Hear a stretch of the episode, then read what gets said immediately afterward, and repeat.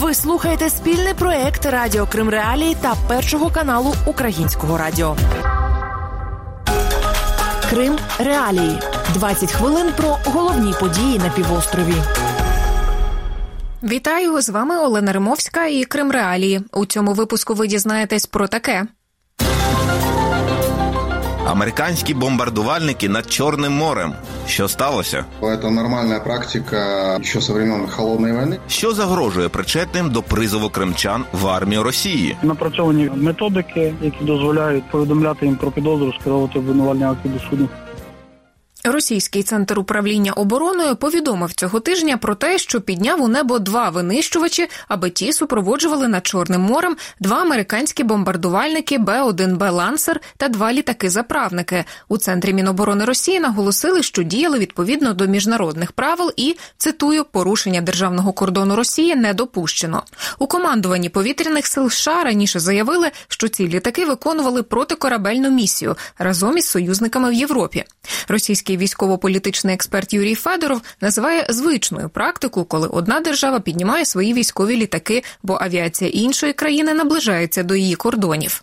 Так делают и очень часто или практически всегда в Великобритании, когда российские стратегические бомбардировщики подходят к британским границам. Точно так же поступают японцы, когда российские бомбардировщики подлетают к японскому пространству воздушному. И такие громогласные заявления российских военных, что мы, мол, перехватили или выпроводили американские бомбардировщики, в этом ничего близкого к реальности нет. Ну, полетели рядом эти истребители, может быть, там крыльями помахали. Главное, я думаю, все-таки не в этом. Главный смысл всей этой истории в том, что в очередной раз американские ВВС выполняют определенные миссии над акваторией Черного моря. Вот это очень важный фактор, показывающий реальные возможности Соединенных Штатов оказать поддержку Украине в том случае, если российские войска начнут какие-то действия против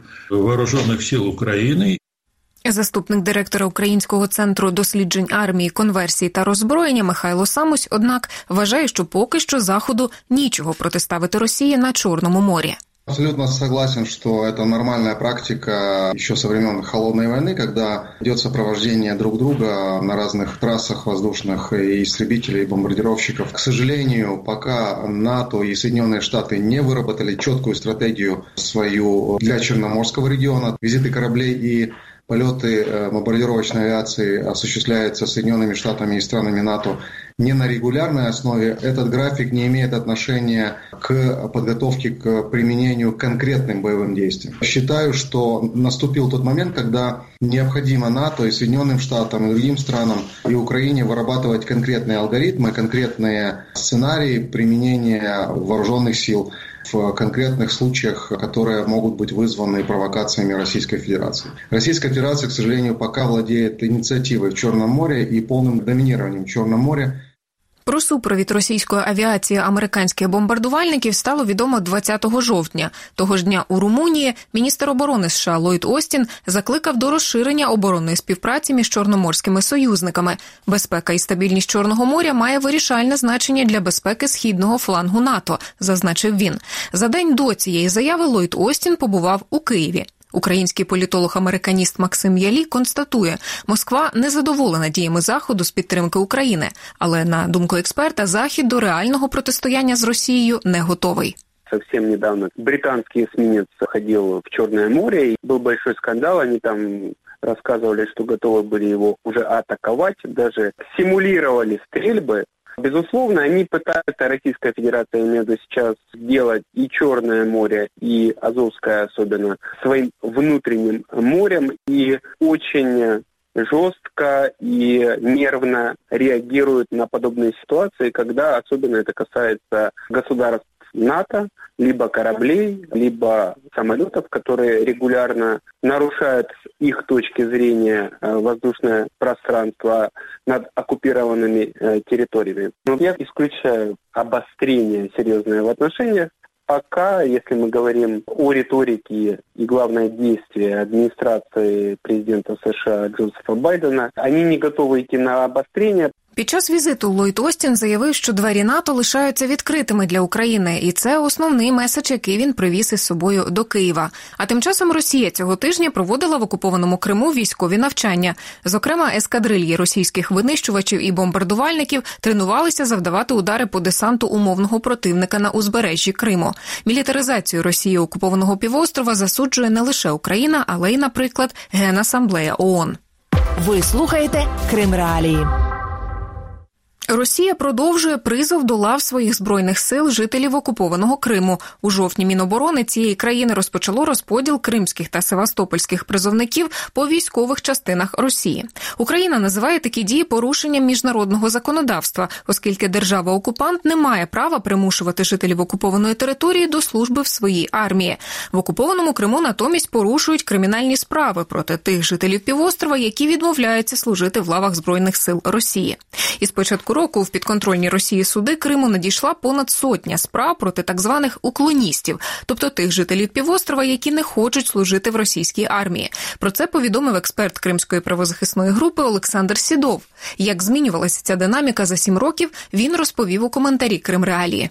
Чтобы было понятно, в прошлом году было 81 человек, а до этого за период, начиная с начала оккупации до 2019 включая, было всего 82 человека, получается, за 5 лет. Цифра, получается, растет практически в геометрической прогрессии. Сідов також розповів про те, скількох кримчан зачепив російський призов за роки окупації.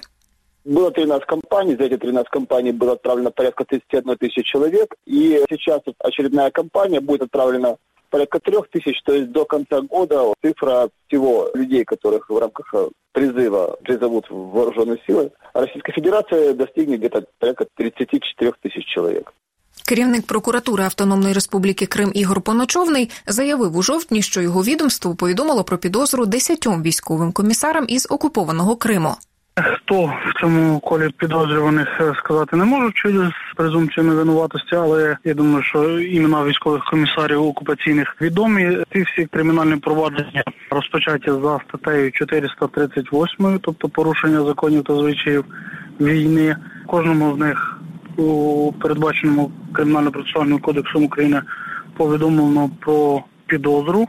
Також щодо двох військових комісарів обвинувальні акти вже скеровані до суду. Є процес інабсентія заочного засудження відносно тих двох, які скеровані до суду, отримано дозвіл суду на здійснення спеціального досудового розслідування, тобто розслідування за відсутності підозрюваного обвинуваченого.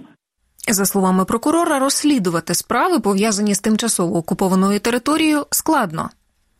Але напрацьовані відповідні методики, які дозволяють нам розслідувати і встановлювати осіб, встановлювати потерпілих від дій цих осіб, і повідомляти їм про підозру, скеровувати обвинувальні акти до суду.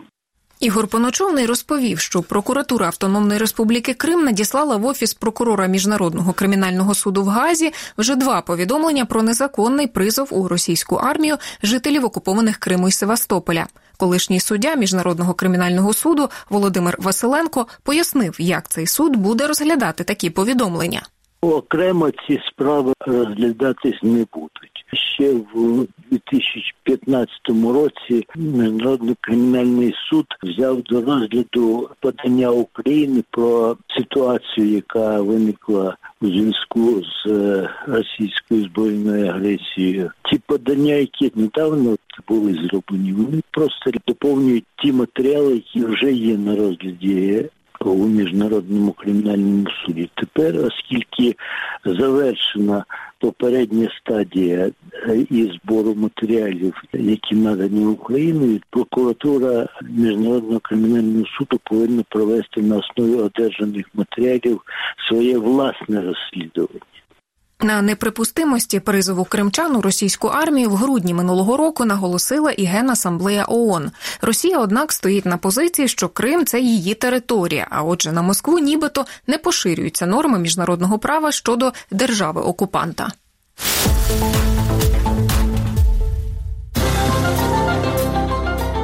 Далі у програмі для чого в Україні створили віртуальний музей російської агресії? Нам потрібно захищати себе. Цей захист повинен бути не тільки фізичним, та де подивитися цикл документальних фільмів Крим 25 років боротьби за Україну. Попит був шалений, і ми вирішили спробувати зробити відео в Україні з'явився віртуальний музей російської агресії. Його можна знайти за посиланням rusaggression.gov.ua. Ініціатори проекту позиціонують його як цитую перший в Україні інтернет-портал про ключові події та злочини, скоєні під час окупації Російською Федерацією територій України, Криму та частини Донецької та Луганської областей. На сайті зараз переважно інформація про Крим, але найближчим часом з'явиться і про війну на Донбасі. У розділі Дані, наприклад, можна знайти підрозділ особові справи, інформацію про ключових дійових осіб весни 2014-го, на кшталт Поклонської чи Аксьонова. Підрозділ бази даних містить, наприклад, санкційні списки ЄС та США, що стосуються російської агресії в Україні. Віртуальний музей результат співпраці низки державних органів, зокрема органів прокуратури, та неурядових організацій, як то правозахисних.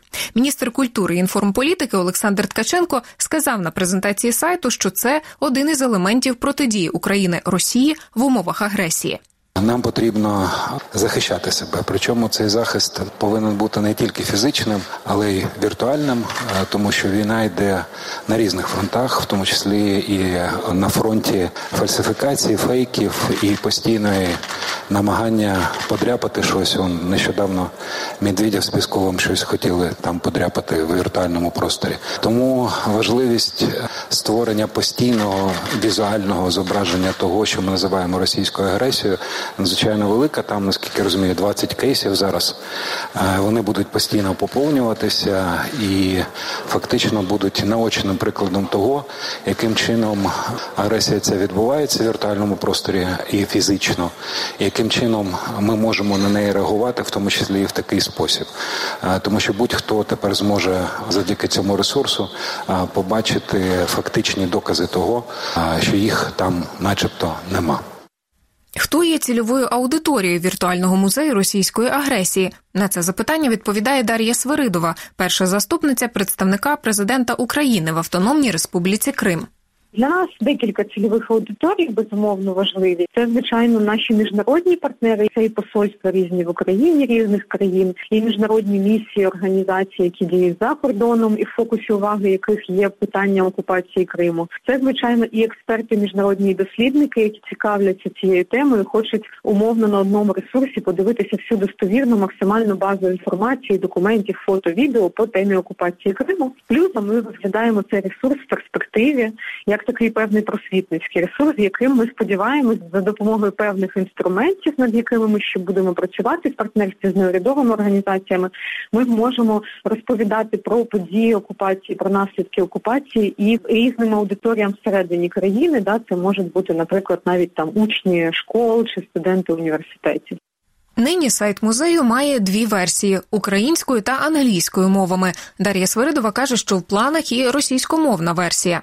Російський військово-політичний експерт Павло Лузін, однак, сумнівається в тому, що створення віртуального музею російської агресії якось допоможе Україні протидіяти Росії. Я не понимаю, как может э, виртуальный музей э, на это повлиять. Да, это мне больше напоминает бюрократическую имитацию бурной деятельности, которой там грешат мои любимые российские чиновники. У нас тоже там много музеификации идет онлайн, там всякие там музеи «Россия. Моя история» с виртуальными инсталляциями тоже должны контрнарратив такой создать, да, что вот, мол, Россия всегда везде хороша, молодец. Что надо бы делать?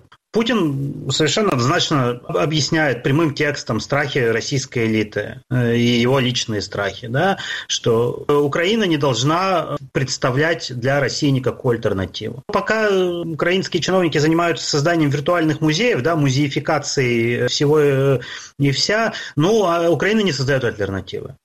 Голова центру прав людини зміна Тетяна Печончик натомість пояснює, як нова платформа допоможе зусиллям правозахисників в умовах агресії Росії проти України. Хорошо, что появился такой ресурс, который бы э, очень четко, понятно и достоверно рассказывал бы миру и нашим гражданам, что происходило в Крыму.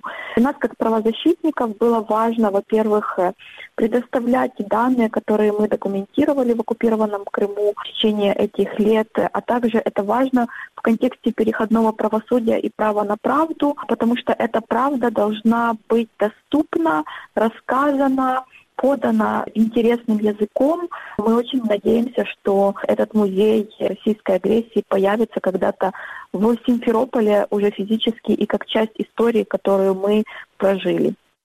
А голова Українського інституту національної пам'яті Антон Друбович розповів на презентації, чим сайт корисний для істориків. Нас, як інститут національної пам'яті, цікавий доступ до правди в горизонті широкому 50-100 років, щоб не було так, як зараз, коли ми хочемо досліджувати Другу світову війну, але у нас немає достатньо свідчень, достатньо матеріалів саме тої епохи. Відповідно, для нас важливо, щоб через 50 років, через 100 років, коли люди захочуть досліджувати російсько-українську війну, окупацію тимчасову, були матеріали зібрані від очевидців на підставі документів міжнародних організацій, громадських організацій, верифіковані, перевірені, і ця сукупність матеріалів давала реальне уявлення про те, що відбувається. Це одне з завдань ключових цього проекту. Учасники проєкту зазначили, що відкриті до співпраці з іншими урядовими та неурядовими організаціями, яким було б цікаво долучитися до поповнення експозиції віртуального музею. Докладніше про ці та інші події ви можете прочитати на сайті Крим Реалії. У Києві презентували цикл документальних фільмів Крим 25 років боротьби за Україну. Це хроніки політичної історії півострова. В основі циклу архівні матеріали та спогади свідків та учасників ключових подій в новітній історії Криму. Керівник проєкту, голова Херсонського меджлісу Ібрагім Сулейманов, вважає, окупація Криму Росією не раптова подія, а результат системної роботи, яку Москва проводила на півострові після відновлення Україною незалежності у 91-му році. Ідея ж циклу фільмів виникла у 2015-му, розповів Сулейманов Крим Реалії. Суспільство було в такому стані, воно взагалі, як виявилось, не знало, що таке Крим, чому і чому саме Крим. Ну і взагалі про Крим мало було чого відомо. Тоді ми відкрили Кримсько-Татарське радіо Куреш. Ідея була спочатку були радіопрограми, але потім ми зрозуміли, що радіопрограми не, не можуть передати всі цієї повноти картини того, що відбувалося. Ну і попит був шалений, і ми вирішили спробувати зробити відео. На той період ми не могли знайти взагалі нічого про історію Криму, сучасну і не новітню історію. Я думаю, що це перша спроба знайти відповіді на багато питань, які є у суспільстві. Тобто, наші програми взагалі то про новітню історію Криму, політичну історію Криму. Цикл документальних фільмів виготовлено за підтримки Українського культурного фонду. Подивитися їх можна на ютуб-каналі Радіо Куреш. Сценарист проєкту Крим 25 років боротьби за Україну Дементій Білий розповідає про те, які відкриття зробив для себе під час роботи над циклом фільмів. Історія політичних відносин в Криму вона є багатогранною, і там були такі, хто саме використовував українську тему, українські партії для того, щоб е, отримати дивіденди, проявити свою лояльність. Були і справжні проукраїнські партії, але як е, не дивно, те, що постійно переконували документи і, свідчення очевидців, учасників, що справжня проукраїнська політична сила була одна: це кримські татари, меджліс кримсько-татарського народу. Для мене, коли я став відкривати ці документи, став вивчати, це було справжнім підкриттям, що найбільш послідовними проукраїнськими силами, які стояли на позиціях національно-демократичних позицій, проукраїнських позицій, підтримували українські організації, українську церкву в Криму підтримували. Це були кримські татари. Під час презентації проєкту у Києві голова меджлісу кримсько-татарського народу Рифат Чубаров назвав цикл Крим 25 років боротьби за Україну наочним уроком історії. Що говорить цей фільм сьогоднішнім людям? Він говорить про те, що все це може повторитися. Це все може повторитися по відношенню вже до всієї України. І як би той, хто особливо зараз слухає, як би там ну хто скептично не посміхнувся, але ті прояви політичного життя, які сьогодні відбуваються в Україні, вже на тлі російсько-української війни, вони є такими, які підтверджують, що ми не хочемо вивчати чи прийматися тими уроками, які нам видає історія чи видала історія, і автори цього фільму вони в сконцентрованому вигляді нам знову і знову нагадують боротьба за Україну вона продовжується, але вже на етапі російсько-української війни. Цей фільм кричить про це. Нині у рамках циклу доступно 12 епізодів. Всього ж заплановано 25. І це все на сьогодні. З вами була Олена Римовська і вся команда Крим Реалії. Крим Реалії 20 хвилин про головні події на півострові.